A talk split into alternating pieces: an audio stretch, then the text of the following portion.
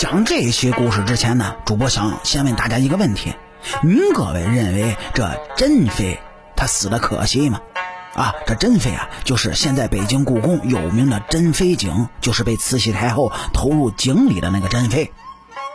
我想这答案一定是可惜的。就这位主呢，十三岁入宫，得了光绪帝的独宠，却在二十四岁的年纪是香消玉殒，还死的那么凄惨，不得不说非常的可惜。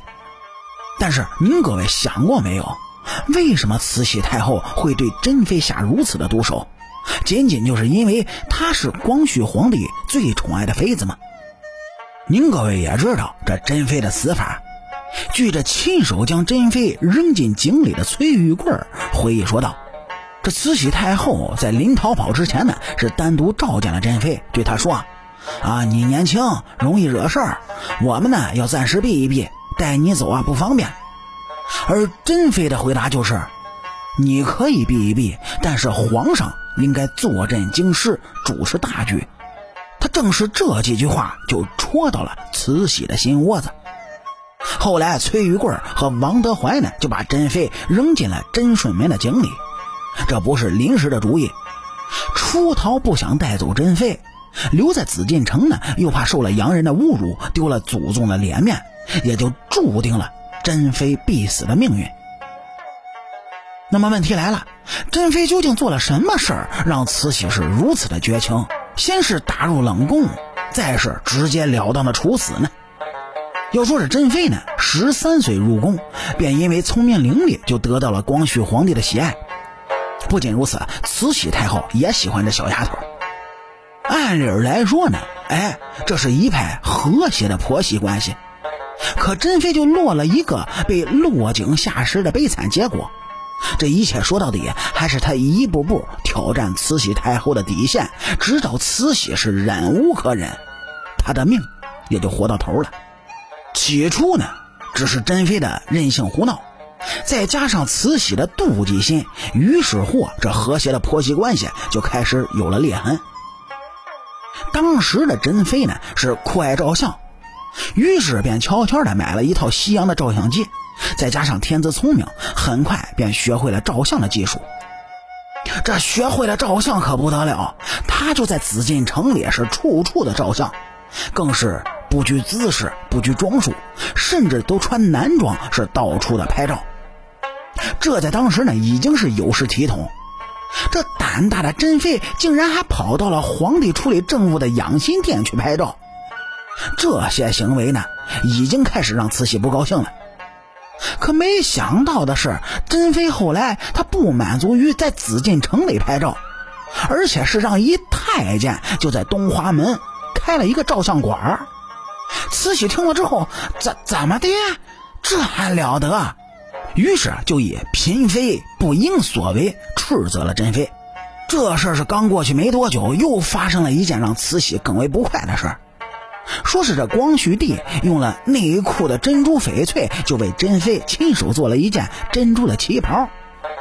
你说这种事情，那就低调点吧，自己在景仁宫偷偷穿穿就得了。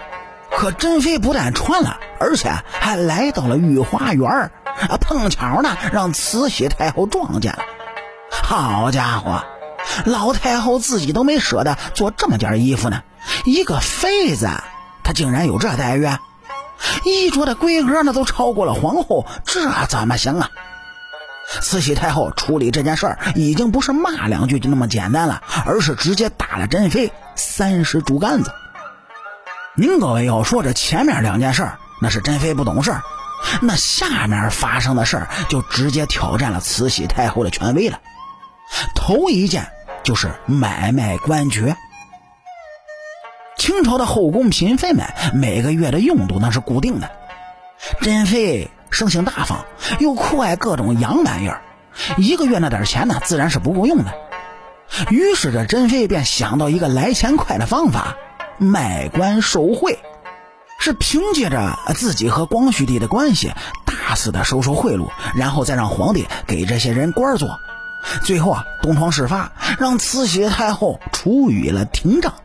而且是脱去衣服打的，您各位要知道，这在此前是从未对后宫的嫔妃动用过的刑法，这足以看出慈禧这次想给珍妃一个下马威。在这件事的处理上，慈禧呢不仅打了珍妃，还拉上了他的亲姐姐瑾妃是一起处置，而且打完还将二人降为了贵人。这瑾妃呢也是倒霉，无辜的就受了牵连。这第二件事儿呢，就是中日甲午战争。这光绪作为主战派，慈禧太后是主和派，珍妃是自然和皇帝就站在同一条战线上，这就是和慈禧太后对着干。借机呢，哎，慈禧太后也处理了珍妃的启蒙老师文廷式。这直到后来的戊戌变法，那就直接挑战了慈禧太后最后的忍耐。光绪帝在做什么？为了拯救大清，拿到实际的皇权，决定包围颐和园，抓了慈禧太后，必要时候还想杀了她。您各位都知道，光绪帝四岁继承大统，他不是慈禧生的，却是慈禧养的。那养了二十多年的亲儿子要杀这个当妈的，你不管慈禧太后平时有多威严，这一刻他必然是心灰意冷的。最后结果呢？戊戌变法收场，光绪也被囚禁在了中南海。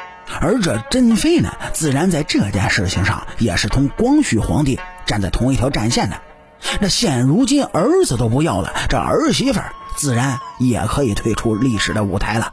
此时的慈禧太后啊，她并没有必杀珍妃的理由，再一次给了她一次廷杖，之后呢，打入了冷宫。直到八国联军的到来，珍妃才有了一次短暂的重见天日。